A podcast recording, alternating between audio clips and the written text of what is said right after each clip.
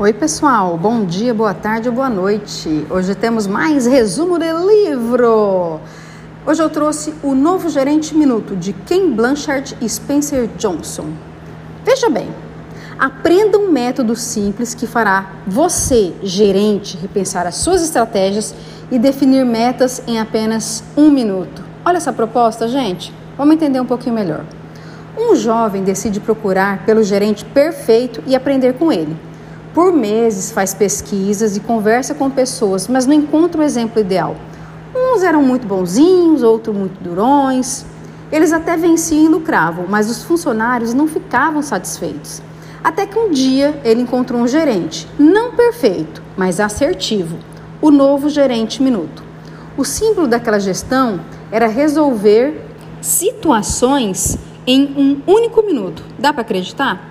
Essa é a proposta do livro O Novo Gerente Minuto. Essa obra é um best-seller lançado em 1982 pela primeira vez e o sucesso foi tão grande que os ensinamentos foram renovados com o lançamento do Novo Gerente Minuto, adaptado ao século 21 e às empresas modernas. Parece uma loucura, mas um olhar atento para os seus colaboradores por um minuto é o que pode revelar a solução que você tanto precisa.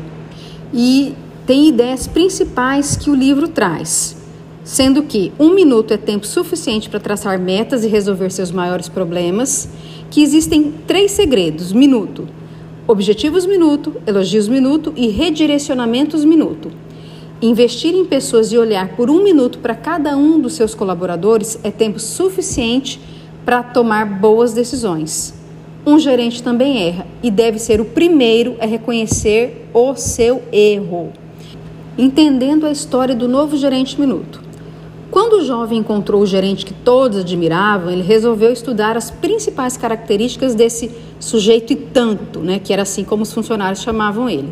Então, segundo os autores, os gerentes mais eficazes gerenciam primeiro a si mesmos e entendem que a presença das pessoas é o verdadeiro lucro conquistado. Aquele sujeito e tanto trabalhava com colaboração, se preocupava com resultados, mas antes de tudo, com as pessoas. A grande dúvida era: como conseguiu tanto resultado em tão pouco tempo? Então, as conversas com os funcionários fez com que ele chegasse à primeira lição: os três segredos da gerência minuto. O primeiro segredo: a definição de objetivos em pouco tempo é o primeiro segredo minuto. Segundo os autores, o gerente minuto com metas definidas repassa para a equipe em poucos segundos de forma clara e eficaz. Para os autores, são necessários cinco orientações básicas para que os objetivos minutos se tornem eficazes, e são eles: o gerente precisa mostrar o que quer e ser direto. Orienta que os objetivos sejam escritos. Sugere que cada um separe todos os dias o que pode ser feito rápido. Incentiva a reservar um tempo para examinar o que está sendo feito e a equipe para para repensar as ações. O segundo segredo: sempre que uma tarefa for bem executada, o gerente precisa ser rápido no feedback e implementar os elogios de um minuto ou elogios minuto. Um dos funcionários da empresa explica ao jovem que quando começou no trabalho, os elogios eram diários e depois ele até aprendeu a se elogiar. Uma outra dica importante dada pelos autores é que você precisa criar chances para valorizar seus funcionários, ao invés de repetir um velho comportamento de muitos gestores e observar para flagrar erros. A dica é: preste atenção até que façam a coisa certa. Os elogios minuto funcionam bem quando, nos primeiros 30 segundos, o elogio precisa ser específico. Depois, uma pequena pausa para o elogiado se sentir bem e os últimos segundos são os incentivos. O terceiro segredo nessa etapa é apresentado o redirecionamento minuto. Os autores destacam que o elogio sem direção ou crítica sem solução não vai fazer ninguém crescer. As pessoas erram e o novo gerente minuto precisa apontar a direção, orientar, dar uma pausa para o colaborador digerir e deixar que ele tome a sua própria decisão.